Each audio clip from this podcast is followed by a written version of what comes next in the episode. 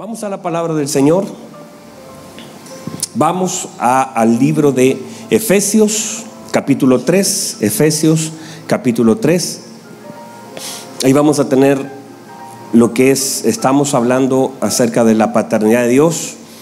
Vamos ya en el mensaje número 38 de esta serie, que en realidad em, creo que ha sido de bendición para muchas personas. Recibo testimonios hermosos de lo que Dios ha hecho por medio de su palabra, cómo nos ha traído luz, sanidad, inspiración.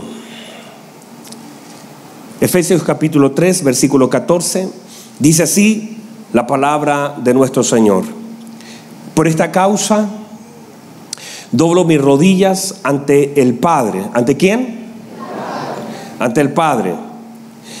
El Padre de nuestro Señor Jesucristo, de quien toma nombre toda familia en los cielos y en la tierra, para que os dé, conforme a las riquezas de su gloria, el ser fortalecidos con el poder en el hombre interior por su espíritu, para que habite Cristo por la fe en vuestros corazones, a fin de que, arraigados y cimentados en amor, seáis plenamente capaces de comprender con todos los santos cuál sea la anchura, la longitud, la profundidad y la altura, y de conocer el amor de Cristo que excede, mire por favor versículo 19, y de conocer, diga conmigo conocer, y de conocer el amor de Cristo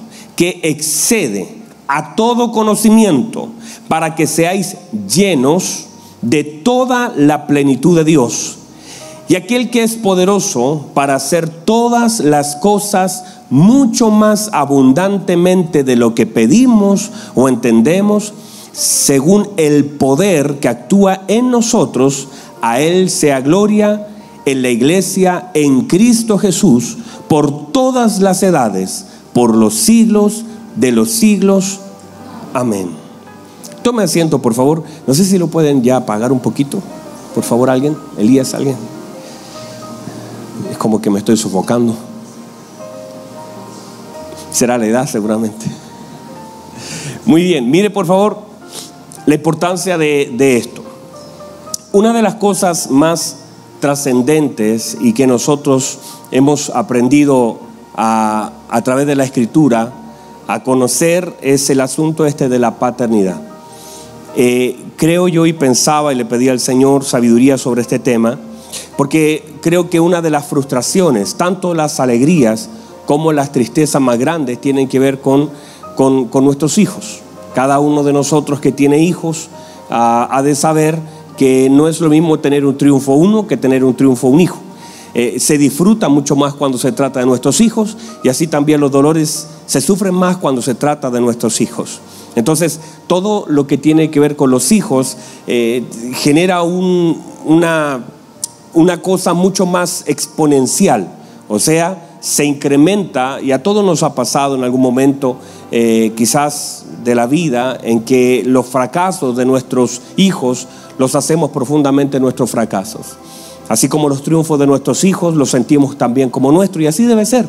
Así debe ser porque ellos son una extensión de nuestra vida, son la extensión de la misericordia del Señor para nosotros.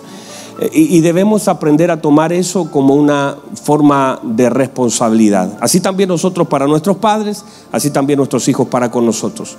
Una de las cosas importantes en esto es aprender, eh, y es trascendente aprender acerca de nuestra identidad que es un trabajo muy fuerte que debe ejercer el Padre.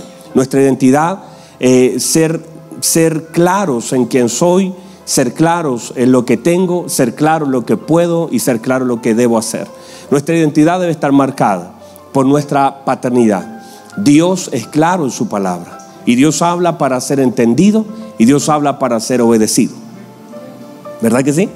Dios habla para ser entendido y Dios habla para ser obedecido y, no hablan otro lenguaje. Quizás antiguamente, y recordemos que cierto, la Biblia estaba en latín y se predicaba en latín y nadie podía entender y el que no sabía latín se sentaba a escuchar creyendo que eso era algo que, que estaba bien. Pero hoy nosotros entendemos que al tener la palabra del Señor, tenemos la oportunidad de poder entender y también debemos tener la responsabilidad de obedecer la palabra del Señor. Y en esto es la importancia también de la paternidad, dar órdenes claras acerca de aquellas cosas que necesitamos obedecer. Un padre, dijimos entonces, otorga identidad y nosotros mismos vamos moldeando a nuestros hijos y vamos a llegar a entender estas tres paternidades que aparecen en la escritura. Número uno, paternidad espiritual. Diga conmigo paternidad espiritual. Esta paternidad espiritual es la primera y definitivamente la más importante. Y solamente es otorgada por nuestro Dios. Por favor, lo vuelvo a repetir, solamente es otorgada por nuestro Dios. La paternidad espiritual no puede ser otorgada por un hombre, solamente es otorgada por nuestro Dios. Está luego la paternidad ministerial, que es sobre todo la que se da en la iglesia con un pastor, con un hombre de Dios que te corrige, te ayuda, te instruye. Es una paternidad de la cual el apóstol Pablo habla con su hijo Timoteo, de la cual Elías eh, la da a su hijo Eliseo y que el hijo Eliseo le dice, Padre mío, Padre mío, y que lo vamos a ver en la, segunda predicación. Y, todo eso que vemos como un ejercicio de transferencia de, un proceso que no termina con él, sino que trasciende hacia otra persona, eso es ministerial. Ahora eso, si usted no quiere decir papá no hay, no hay problema, hermano, mire, en este tema, míreme por favor, muchas veces se ha manipulado se ha mal usado el concepto, se ha ejercido una paternidad equivocada, no podemos estar. Es más, eh, están acá. Note por favor que el mismo Señor muchas veces trató a sus discípulos de hijitos, pero nunca los discípulos trataron a él de padre. Entonces, entender que siempre fue el maestro, fue rabí, fue eh, el Señor, eh, entender que más allá eh, hay, que sacar, mire, lo que la vida de nosotros debe ser bíblica. Lo más bíblica posible. Nuestras oraciones deben ser bíblicas. Lo más, pero sacar el principio de eso.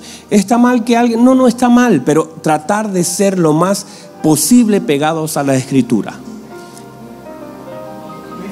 Me ayudan con una amén ahí. Me siento medio solo. ¿Y eso por qué? Porque debemos entender la importancia que tiene el trato hacia nosotros. Está bien que alguien, por ejemplo, ejerza una tutoría con nosotros. Y la Biblia dice, el apóstol Pablo dijo, vas a tener miles de tutores, de ayos, de personas que te van a ayudar en esta tarea. Y por supuesto, son necesarios los tutores, las personas que están en un momento de nuestra vida para atender alguna necesidad. Pero no podemos confundirnos en conceptos que aunque en un momento pueden ser extraños, pueden ser difusos, debemos cada día un poquito aclararlos más. Y luego tenemos entonces la paternidad natural, que se ejerce desde la esfera de un padre natural. Incluso a veces una madre puede ejercer cierta paternidad por la ausencia del hombre y a veces Dios colabora porque Dios es el que es el padre del huérfano. Y entendemos que Dios pone algunas figuras en nuestra vida para la colaboración de lo que a veces la madre por su naturaleza propia no puede entregar, pero Dios pone un tío, un abuelo, un maestro, un profesor, alguien que en algún momento de nuestra vida nos sumó algo que necesitábamos para ese momento. Hay personas que de pronto nos, nos, dan una palabra, a veces los profesores, Dios bendiga a los profesores. Dios bendiga a los maestros aquellas personas que cuánto nos marcaron, cuánto nos bendijeron o cuánto nos afectaron ciertos maestros. Personas que de pronto con una palabra de, de, ánimo, una palabra de confrontación, una palabra de dirección, una palabra que te... Eh, yo me recuerdo palabras de, de, algunos de mis profesores, tanto de la escuela bíblica dominical como aquellos de la sala de clase. Eh, personas que de pronto con una palabra te sostuvieron una palabra que te dijeron, no sé, vemos algo especial en ti y a lo mejor en todos los niños era especial, pero que te haya afirmado, las palabras afirman. Por eso hablamos de palabras de afirmación, porque una palabra tiene el poder de afirmarte o una palabra tiene el poder de destruirte. Una palabra tiene el poder de levantarte o una palabra tiene el poder de derribarte. Hay palabras que fueron soltadas por profesor como tú no sirves para nada. Yo recuerdo perfectamente cómo esta cosa, estos ciclos dan vuelta. Un, día un profesor, a, mí hermano, le dijo en la sala de profesores, un profesor me lo contó luego, dijo ese palma no va a llegar a ninguna parte. Ese profesor Diez años después me estaba pidiendo trabajo. Yo tenía una oficina contable de auditorías y el profesor llegó a pedirme trabajo. Y, cuando uno sabe eso, hay personas que de pronto por conocer un tiempo sobre tu vida empiezan a jugarte equivocadamente. Ahora, entender que un profesor, de aquellos que te enseñan matemática, historia, ciencias, esa, pero tienen cierta autoridad. Y todo lo que tiene autoridad sobre tu vida ejerce cierta influencia y sus palabras también tienen un peso en tu vida. Todo lo que tiene autoridad sobre nosotros, también las palabras de lo que tiene autoridad ejerce cierta presión, bendición o incluso te puede castrar. Hay personas que de pronto te dijeron una palabra y cuando tú recuerdas esas palabras tan fuertes que alguien dijo a tu vida, tiene que ver con el nivel de autoridad que tenía sobre ti si te avergonzaron en público. Por ejemplo, por eso es lo que es ministerial es clave en la vida de nosotros, porque hay muchos pastores que debiesen, haber afirmado nuestra vida y con una palabra en sí nos avergonzaron, nos humillaron, nos criticaron, nos manipularon, eh, quizás algunos que han venido de otras congregaciones por alguna razón que no conocemos toda y damos gracias al Señor por hablar libremente este asunto, pero muchas veces hay personas que con una palabra, desde a veces de un púlpito o desde abajo, por causa de la autoridad que tenían en ese momento, hirieron tu corazón. Y hay personas que les faltó protocolo. Quizás tenían un buen corazón, una buena intención, pero les faltó protocolo. Decir las cosas en público, decir las cosas privadamente, saber cómo decir las cosas, tener tino para hablar lo que se debe hablar, saber los tiempos eh, de, pronto no era malo lo que se dijo, pero la forma, el espíritu con que se dijo. Y, siempre nosotros hablamos esto con mi esposa, la importancia del vínculo para poder abrir algunas cosas. Hay cosas que se dijeron fuera de tiempo, se dijeron con un espíritu incorrecto, se dijeron desde la plataforma equivocada, se dijeron no con el corazón correcto, no había un vínculo para decir tal cosa. También medir el corazón del otro. Hay cosas que yo no le voy a decir a mi hijo por causa de su edad. Aún él se equivoque, tendré que tener la sabiduría de parte de Dios para saber cómo corregir con sabiduría a mi hijo y no para destruirlo. No estamos para destruir a la gente. Desde una plataforma ministerial no se destruye a la iglesia del Señor. O sea, estamos desde una plataforma, estamos hablando acá para edificar. Muchas veces la edificación viene con la confrontación y la instrucción, pero nunca es algo que intente. Si tengo que decir algo, no lo voy a decir de una plataforma. Tendré que ir donde el hermano, decirle, hermano, me parece que eso está mal, pero no usaré una plataforma para destruir a la iglesia. A veces eh, se ocupa la plataforma para predicarle a muchas personas, pero con una mira telescópica uno. Y eso está mal. Uno debe tener ciertos protocolos y servicios ministeriales, ¿verdad? Entonces digo, estas tres paternidades son importantes y por favor vamos a ver parte de ellas durante la mañana, luego durante las próximas reuniones. Número uno, entonces entender que una de las formas en cómo modelamos y debemos nosotros saber la importancia de modelar la paternidad, y eso es lo que Dios ha hecho con nosotros, es por medio de un par de cosas. Número uno, consejo, instrucción, corrección, inspiración, consecuencia, ejemplo y consistencia. ¿La aprendió? Bueno, vea el video luego y las anota. Pero es importante todas estas cosas por las cuales nosotros vamos ejerciendo, no es solamente por lo que decimos, sino también por lo que mostramos. Hay cosas que, aunque uno las dice, si no tienen peso bajo lo que hago, pierden fuerzas. Y a veces padres pierden autoridad sobre sus hijos por causa de la inconsecuencia. O sea, somos inconsecuentes desde el punto de vista de que no hacemos lo que decimos. O a veces nos transformamos en padres fariseos pidiéndole a nuestros hijos que hagan cosas que ni nosotros hacemos. Entonces es importante ser consecuentes y consistentes. Y bajo la instrucción, la inspiración, el ejemplo, modelar todo lo que queramos enseñar. Que de alguna forma sea sentado sobre mi vida para luego hacerlo también sobre la vida de otros. Y toda esta paternidad debe ser, eh, entendemos que la paternidad espiritual el Señor es así. Amad, dijo el Señor, amad como yo os he amado. Entonces es parte de una consecuencia, consistencia y ejemplo de nuestro Señor es como Él también nos demanda a nosotros. Con la, con la vara que Él estaba midiendo, nos estaba también pidiendo que pudiéramos medir a través de Él.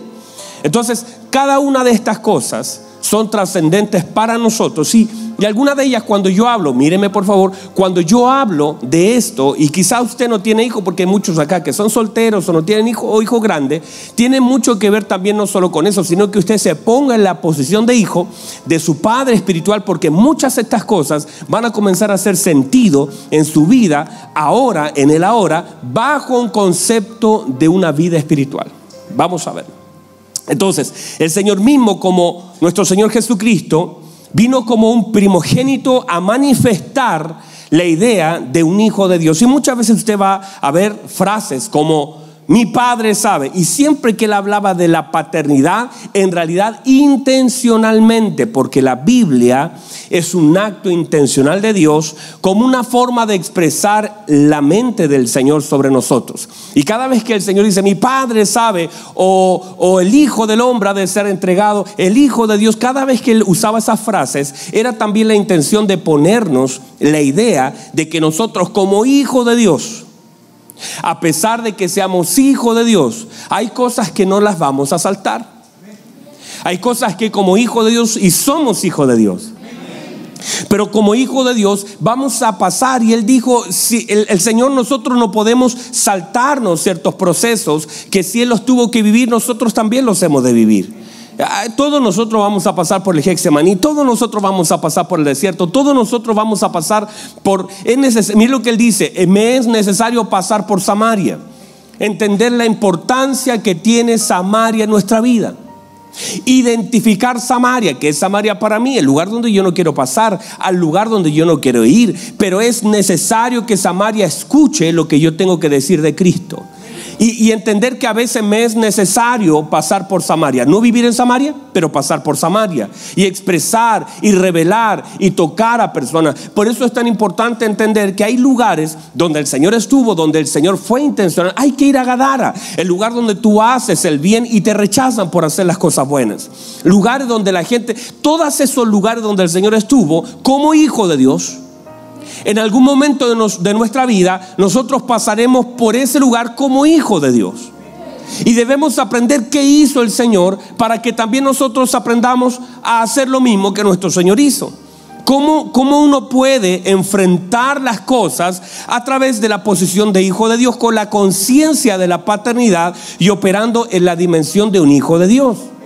Y no solamente excusarse, yo soy hijo de Dios, está, porque hay personas que asumen dicen, yo soy hijo de Dios y esto no le debería pasar a un hijo de Dios. Si le pasó al hijo de Dios, también le pasará al hijo de Dios. O sea, él como primogénito enfrentó cosas que nosotros hemos de enfrentar y el mismo espíritu que operó en Cristo, la Biblia dice que opera también en nosotros. Por lo tanto, en nuestra vida en nuestra vida diaria tendremos que ver y determinar en dónde estamos para saber también cómo nosotros debemos actuar. Cuando nos enfrentamos a, la deslealtad, cuando nos enfrentamos a la traición, cuando nos sentamos con gente que sabemos que está en nuestra mesa, que nos está traicionando, no le voy a negar el plato, no le voy a correr el plato. Lo que estoy haciendo, estoy tratando de identificar en los lugares y la operación de Cristo en esos lugares para que yo también, bajo la unción del Espíritu de Cristo, pueda actuar de la misma forma como mi Señor actuó. No tiene sentido, no es que yo soy así, el Señor sabe, no, es que va a tener que cambiar ese yo soy así. Porque ese ha sido el problema de finalmente la cosecha de sus acciones y de mis acciones. Y muchas veces bajo una tentación hemos cedido por falta de palabra. Y que debemos ir al desierto, pero en el poder del Espíritu. Debemos salir de lugares, debemos guardar nuestro corazón y todo lo que es la naturaleza de Cristo impartida en el Hijo debe ser también revelada por las Escrituras. Hay muchas cosas que son la obra del Espíritu Santo, pero también muchas cosas de la obra del Espíritu Santo son reveladas por medio de la lectura de la palabra. Ay, yo quiero que el Señor me hable. Hermano, ya nos habló. Yo quiero oír al Señor y quiero... Hermano, no busque la mano de alguien. Estamos a veces buscando la mano de alguien, la voz de alguien, sin saber que fue la voz de Dios que inspiró a hombres para escribir esta santa palabra. Y que a través de ella muchas cosas que hoy preguntamos dejarían de ser una pregunta en mi vida y pasarían a ser una respuesta de Dios si solamente, sencillamente, tomáramos la Biblia, la leyéramos, sería suficiente para entender el plan del Señor sobre nuestra vida y el actuar de nosotros en la vida que el Señor nos ha dado. Pero a veces estamos esperando otra cosa a través de otras personas y, está mal que Dios, no, Dios nos ha hablado de miles de formas miles de formas, pero lo más seguro, esto es lo más seguro, no le va a fallar. Y, cuando la estudiamos y cuando la leemos, usted dice, pastores, que yo no, no entiendo, pero pídale al Señor. No, no se me vaya a, a Efesios, todavía pase por Mateo, pase por Lucas y va a entender algunas cosas que inicialmente van a ser cosas sencillas para nosotros. Van a ser parábolas, van a ser milagros, van a ser enseñanza del Señor, pero cada una de ellas contiene, bajo la guía del Espíritu Santo, una respuesta para nuestra vida y una forma de lo que el Señor demanda que nosotros debemos hacer con la vida que el Señor nos ha dado. Entonces no podemos pedir hacia afuera que el Señor nos responda cosas que ya están escritas. Dígame amén a eso, por favor. Entonces, la intención de nuestro buen Padre es mostrarnos la vida de un hijo por medio del primogénito que es nuestro Señor Jesucristo. Ahora, en esta dimensión de hijo en la que estamos, debemos entender que hay cosas que son cambios en, nuestra vida, nuestra vida completa es transformada. El cambio final de nuestra vida será el cambio transformador de nuestro cuerpo. La Biblia dice que nuestro cuerpo, así como el cuerpo de nuestro Señor Jesucristo, fue transformado. ¿Recuerda la transfiguración? Es una forma de manifestar lo que ha de suceder con nosotros. La transfiguración dice la Biblia que Él se transfiguró delante de sus discípulos y su cuerpo se volvió brillante, como una cosa hermosa, gloriosa. Eso es lo que va a suceder con nuestros cuerpos en la venida de nuestro Señor Jesucristo. Pero hay transformaciones previas, por ejemplo, el espíritu fue despertado, fue resucitado, fue conectado y eso es un suceso, diga conmigo suceso. Eso es un suceso. Un suceso es algo que ocurre en una forma inmediata por causa de la obra del Espíritu Santo. Pero hay otras cosas en la vida del creyente que son un proceso. Diga conmigo proceso. Y proceso es la obra transformadora del Señor sobre nuestra vida en el tiempo en que nosotros estemos en el cuerpo. Y eso, una de esas obras, es la obra transformadora del Señor sobre nuestra mente. El espíritu, así como el cuerpo, un día, el cuerpo no va a necesitar un par de horas, eso va a ser transformado, un abrir y cerrar de ojos. Este vestido va a caer, nosotros vamos a hablar, eso va a ser glorioso así como el espíritu. Pero la mente debe ser transformada por medio de la renovación del entendimiento. En muchas cosas, aún así, por eso el apóstol Pablo en el capítulo mismo en la 4, en la nueva vida en Cristo, comienza a hablar la importancia de despojarnos de este viejo hombre y tener una forma de vivir diferente. Y muchas de esas cosas son aprender conducta en esta nueva vida, porque el problema es la mente. La mente tiene que ser transformada, la mente tiene que ser renovada, la mente tiene que ser reeducada. Porque cuando nosotros, el, tema es este, mi hermano, están acá todavía. El, el tema es este, cuando nosotros hemos llegado a Cristo, hemos pasamos, la Biblia lo dice todas las cosas fueron hechas nuevas. Estamos en Cristo, pero ahora en Cristo muchas cosas en nuestra mente tienen que ser renovadas.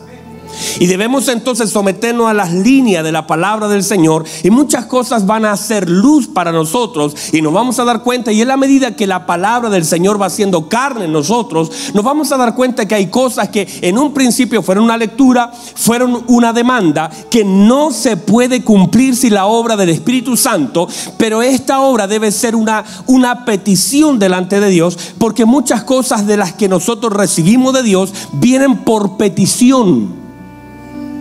Oramos. Oramos. Oramos para recibirla. Oramos para pedirla. ¿Por qué? Porque nos damos cuenta que muchas cosas no las tenemos, pero si las oramos, las podemos recibir. y que aunque uno quisiera que llegaran, no llegan si no es por medio de la oración, que el Señor nos otorga por medio de la petición. Así lo dice el apóstol Pablo, yo doblo mis rodillas. Y hay muchas cosas que nacen desde las rodillas dobladas. Quisiéramos saltarnos el proceso de la oración y pareciera que la oración a veces viene a ser como una complicación en nuestra vida. Y a veces sentimos la oración como un, enemigo de nuestro tiempo. A veces sentimos la oración como una demanda de la iglesia. Pero no es eso.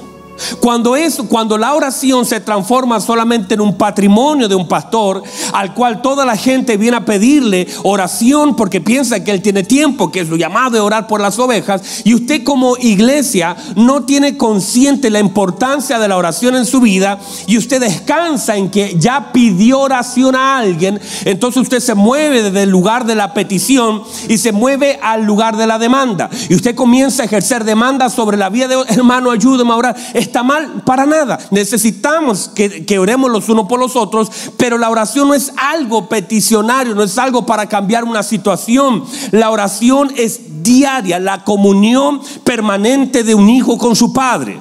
Es la comunicación, no es la petición, dije es la comunicación permanente de un hijo con su padre, para expresar lo profundo de nuestro corazón, para que a través de la oración muchas cosas el Señor venga a responderlas, pero también como a veces la respuesta de Dios también es un no y a veces la respuesta de Dios también es consuelo. Pero todas estas cosas nacen desde un corazón inclinado a Dios que no está poniendo la demanda sobre los hombres. No podemos pedir que los hombres, la gente, el pastor, el líder, cualquier persona, ore por aquello que yo no he orado. Yo no puedo pedir, qué ilegal hermano. ¿Cómo, ¿Cómo sería de triste? Y creo que sería una falta delante del Señor pedirle a alguien que ore por algo que yo no lo estoy haciendo. Decirle, hermano, ora por mí, por favor, tengo este problema y yo no he gastado el tiempo necesario para doblar mi rodilla delante de Dios, pedirle a Él que me ayude, que me fortalezca y en esa colaboración de la oración pedirle, hermanos, que, que por favor me ayuden en este proceso, ya sea para que el Señor lo conteste, ya sea para que el Señor me consuele, ya sea para que el Señor lo cambie, ya sea para que el Señor me cambie a mí, ya sea, para cualquier cosa. La oración no es, no es darle la dirección al Señor. No es decir cómo Él lo tiene que hacer. La oración es presentar al Señor con un corazón humilde. No es ordenarle que el Señor haga algo. Es tener un corazón humilde delante de Dios para pedirle a nuestro Padre que por misericordia muchas cosas puedan ser cambiadas. No estoy aquí para ordenarle al Señor. Estoy aquí con un corazón humilde para pedirle a mi Señor que haga algo y que vea la aflicción, que vea el dolor y en ese en esa conversación de oración con nuestro Padre, muchas veces el Padre responde con consuelo. Hay personas que nos arrodillamos por una causa delante del Señor y nos levantamos consolados delante de la presencia de Dios y aunque no recibimos muchas veces lo que pedimos, recibimos fuerza para enfrentar lo que vivimos. La Biblia dice que el Señor mismo le pidió el ruego a su Padre, aparta de mí esta copa. Y a veces nosotros hay cosas que no queremos pasar. Y se las presentamos con un corazón sincero al Señor. Pero la Biblia dice que la respuesta del Padre fue el consuelo por medio de un ángel que vino a fortalecerle para que entendiera que hay cosas que no han de cambiar, aún así las oremos. Pero sí podemos ser fortalecidos para enfrentar las cosas que estamos viviendo. Y que hay cosas que son inevitables, que hemos de vivir. Y yo sé que le estoy hablando a un montón de gente que, que ha vivido cosas difíciles. Sé que hay gente aquí en este salón que ha tenido que enfrentar situaciones complejas. Y muchas de esas situaciones no fueron transformadas y quisiéramos que sí, pero Dios nos fortalece para enfrentar aquellas cosas que no han de ser cambiadas, pero la oración te da la fortaleza para aceptar la voluntad de Dios y entender que esa voluntad es buena, es agradable y es perfecta, aunque a veces no es fácil para nosotros, pero sigue siendo buena, sigue siendo agradable y sigue siendo perfecta. Y eso te da el consuelo de que Dios está en el asunto. Aún así, no recibamos lo que nosotros queremos recibir. Y tú estás entonces con un corazón humilde, porque Dios no acepta la altivez ni siquiera nuestras oraciones, porque podemos tener la posición corporal correcta, las manos levantadas, las rodillas dobladas, y eso es una posición corporal. Está bien, por supuesto, eso no está mal, eso está bien. Eh, ojos cerrados también está, no hay problema con eso. El tema es el corazón. El tema es si yo quiero expresarle a Dios algo desde el fondo de mi corazón con un corazón humilde, aún así en la posición de hijo. Porque yo en mi posición de hijo con mis padres no le doy órdenes. Yo voy a la casa de mi papá y le digo, papá, tráeme. No, yo no le hago eso. Porque en la medida que usted como hijo va creciendo en el entendimiento de quién es, reciba esto. Usted va valorando mucho más la paternidad. Va honrando más la casa de sus padres. Y en la medida que usted va creciendo, no sé si, mire por favor esto un concepto hermoso, lo conversábamos hace días con un hermano, que aquellas cosas antiguas, el mundo las desprecia a veces, pero otras veces esas cosas antiguas van tomando mayor valor. ¿Sabe cuándo? Eh, eh, no sé, por decir algo, un, un vaso, alguna cosa que tenga 200 años. El valor que tienen las cosas cuando van tomando tiempo. O sea, el tiempo, por eso las cosas antiguas no son desechables, sino son valorables. Aún para el mundo natural, las cosas antiguas van tomando mayor valor. Lo antiguo tiene un precio muy alto. Busque cosas de 400 años, cosas valiosas. Uno ve programas como, eh, hay un programa que se llama El precio de la historia y, la gente ya con una cuchara, una cuchara, una cuchara, eso vale 10 dólares, 5 dólares, 2 dólares tal vez. Pero para el mundo, el sistema que le da precio a cosas importantes, paga mil dólares. Y, a, más antiguo, mayor precio. Entonces, cuando uno va entendiendo que aún lo, lo que ha tomado años, por eso el, valor de, de la madurez de darle entendimiento aquí. Yo no puedo despreciar las canas. La inmadurez lo hace. La madurez valora las canas. Y el apóstol dice, traten a los que tienen canitas como a padres, como ancianos, con sabiduría. Denle doble honra, póngalo en su lugar. No necesariamente, míreme por favor, no necesariamente las canas necesariamente de alguien que, de una persona, te puede ver una, persona llena de canas ahí en, la calle y puede ser que no tenga sabiduría, pero el Señor nos llama a tratar con honra esas canas.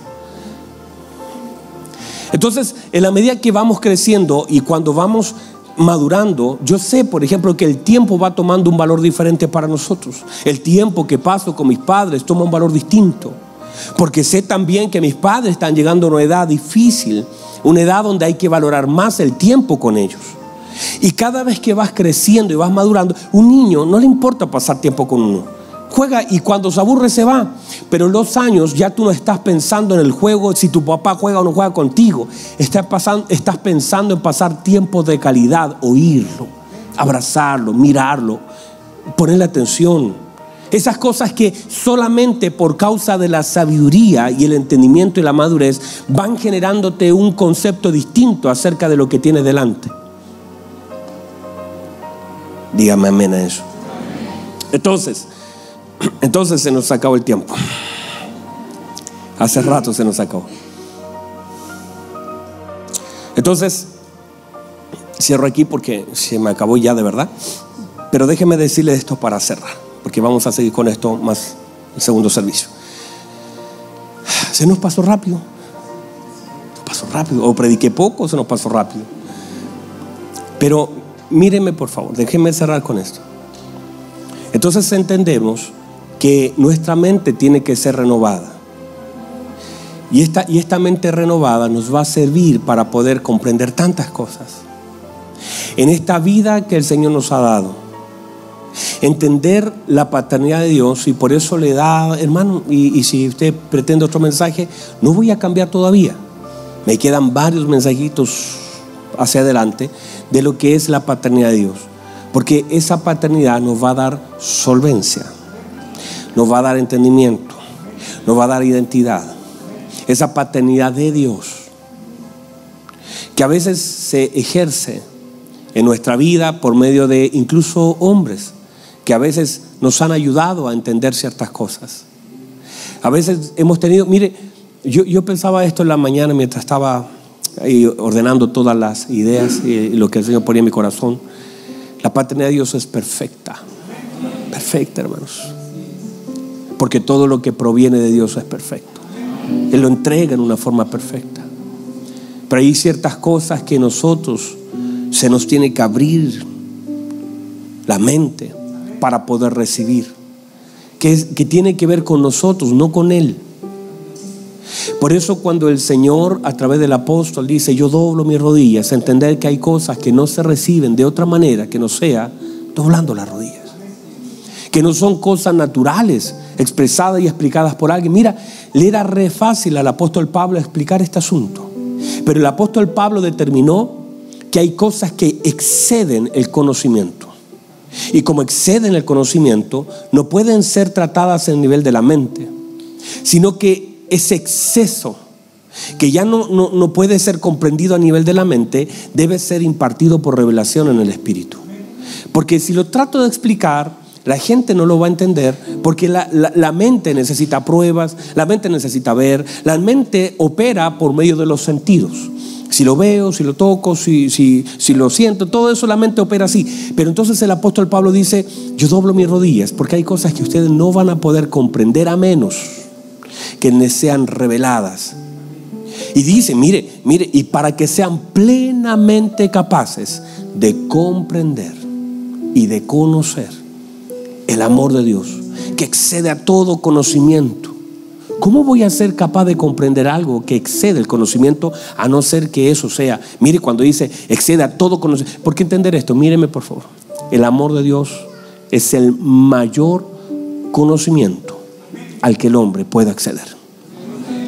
Cualquier conocimiento sobre la tierra es bueno, pero conocer el amor de Dios es un exceso, es, es en su original es cruzar la meta, es ir más allá. Cualquier conocimiento es bueno te va a ayudar.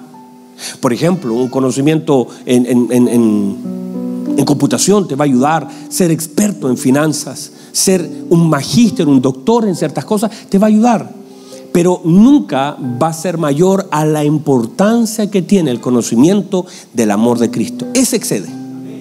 El otro es bueno, pero este excede. Y ese, ese conocimiento del amor de Cristo, aún así tú no tengas un magíster, un doctorado en algo, pero ese conocimiento de Cristo es el más importante y trascendente para nuestra vida. Porque si tu mente acepta lo que tu espíritu ha recibido y se alinea a todo eso, Tú vas a saber que a pesar de que no tengas, no seas el mejor en matemática, no seas el mejor en computación, no seas el mejor en programación, en finanzas no sepa mucho, por ejemplo, no, no, no sepa ni... Hay, gente, hermanos, que, y conocí, que gente, mi, tío partió de los brazos del Señor hace un poco tiempo atrás. Mi tío no, no tenía habilidad, no pudo estudiar Personas que fueron analfabetas, que no tuvieron la capacidad, no tuvieron el tiempo, la oportunidad. Usted sabe lo que era antes estudiar, era muy complejo los campos, era muy difícil. Mi tío no, pero tenía fe. Y quizá no sabía cuánto le iba a durar un sueldo, pero tenía fe. Y conocía el amor de Cristo que excede a todo conocimiento. Y cuando tú tienes conocimiento del amor de Cristo bajo la revelación del Espíritu, Aún así tu matemática no cuadra. Aunque usted no sepa si vale 10 pesos, eh, mi, tía, por ejemplo, miraba la micro y como ella no sabía leer, nos preguntaba, decía, ¿qué micro es esa? ¿Qué color es? Me decía, yo era chiquitito, mi tía también partió a los brazos del Señor, pero me decía, yo como no sabía leer, nos preguntaba, pero era una mujer que conocía el amor de Cristo. Y, ese es el conocimiento más importante para nuestra vida. Porque cualquier otro conocimiento es bueno no es malo, no estoy en contra del conocimiento, pero a veces carecemos del conocimiento del amor de Cristo. Y los otros son súper limitados. Porque te van a hablar de 2 más 2 es 4. Pero cuando tú conoces el amor de Cristo, tú dices, sí, tengo, de verdad tengo dos. Pero Dios me ama y Dios me puede multiplicar. Y si Él sabe que yo necesito, ¿cómo conozco el amor de Cristo? Eso puede sumarme más y sumarme más. Y aunque tengo dos, yo creo que eso le pasó a la señora. Esa señora que, dio dos, dos dragmas eh, a, la ofrenda, eh, ella dio, la Biblia dice, todo el sustento de lo que tenía. Ella quizás no, no dijo, bueno, de alguna forma, pero tal vez hay algo que nosotros no sabemos, que ella sí conocía del amor de Dios y tenía conocimiento. Ella era viuda y la Biblia dice que era viuda y pobre. Pero cuando Dios dos dragmas, tal vez conocía algo que nosotros no conocemos. Y los otros que la Biblia dice que echaron mucho y eran ricos, quizás no conocían lo que ella conocía.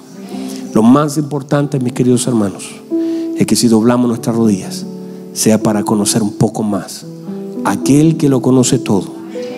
Y a la medida que nosotros lo conozcamos, hay muchas cosas que se van a resolver en nuestra vida. Póngase en pie, por favor. Cierre sus ojos. Cierre sus ojitos un minuto.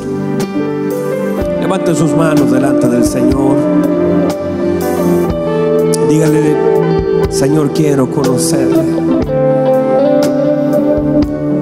Este conocimiento que exceda todo conocimiento. El conocimiento del amor del Señor. Que no puede ser explicado. El apóstol Pablo lo pudo haber explicado.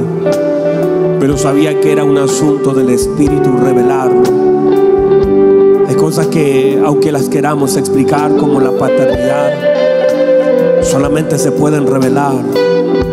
Y si usted lo pide, Santiago lo dice, el que tiene falta de sabiduría, pídale a Dios. El Señor Jesucristo dijo, ¿quién de ustedes si su hijo le pide un pez?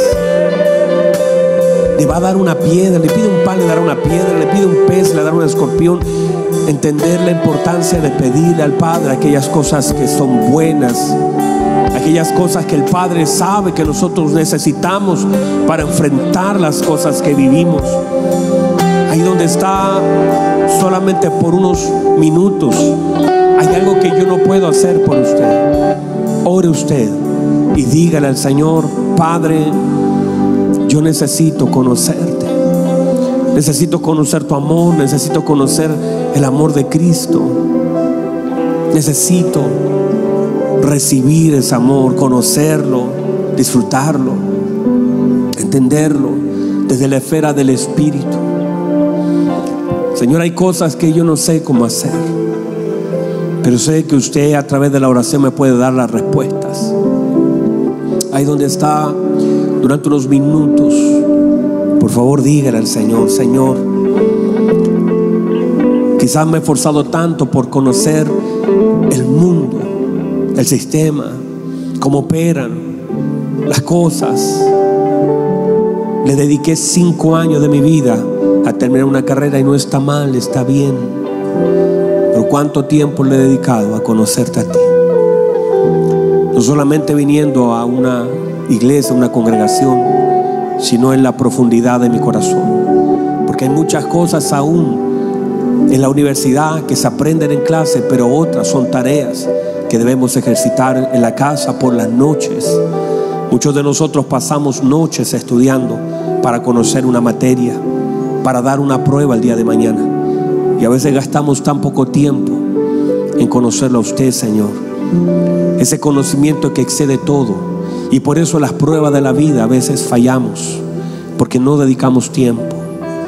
Padre, que de verdad este conocimiento que excede a todo conocimiento sea el más importante para nosotros. No se gloríe el sabio en su sabiduría. No se gloríe el fuerte en su fuerza, el valiente en su valentía, el rico en sus riquezas si en algo nos gloriamos, sea en conocerte más. En eso nos vamos a gloriar. Padre, gracias por la palabra de predicar, la palabra predicada. Gracias por lo que usted nos ha impartido esta mañana. Gracias por lo que usted nos da, porque sabemos que todo lo que usted nos da es bueno. Gracias por la fuerza de poder soportar muchas veces aquellas cosas que no cambian. Gracias por revelarse. Gracias por hablarnos con amor como padre a su hijo, teniendo la esperanza que tentamos esa voz y podamos ser transformados por medio de la renovación de nuestro entendimiento.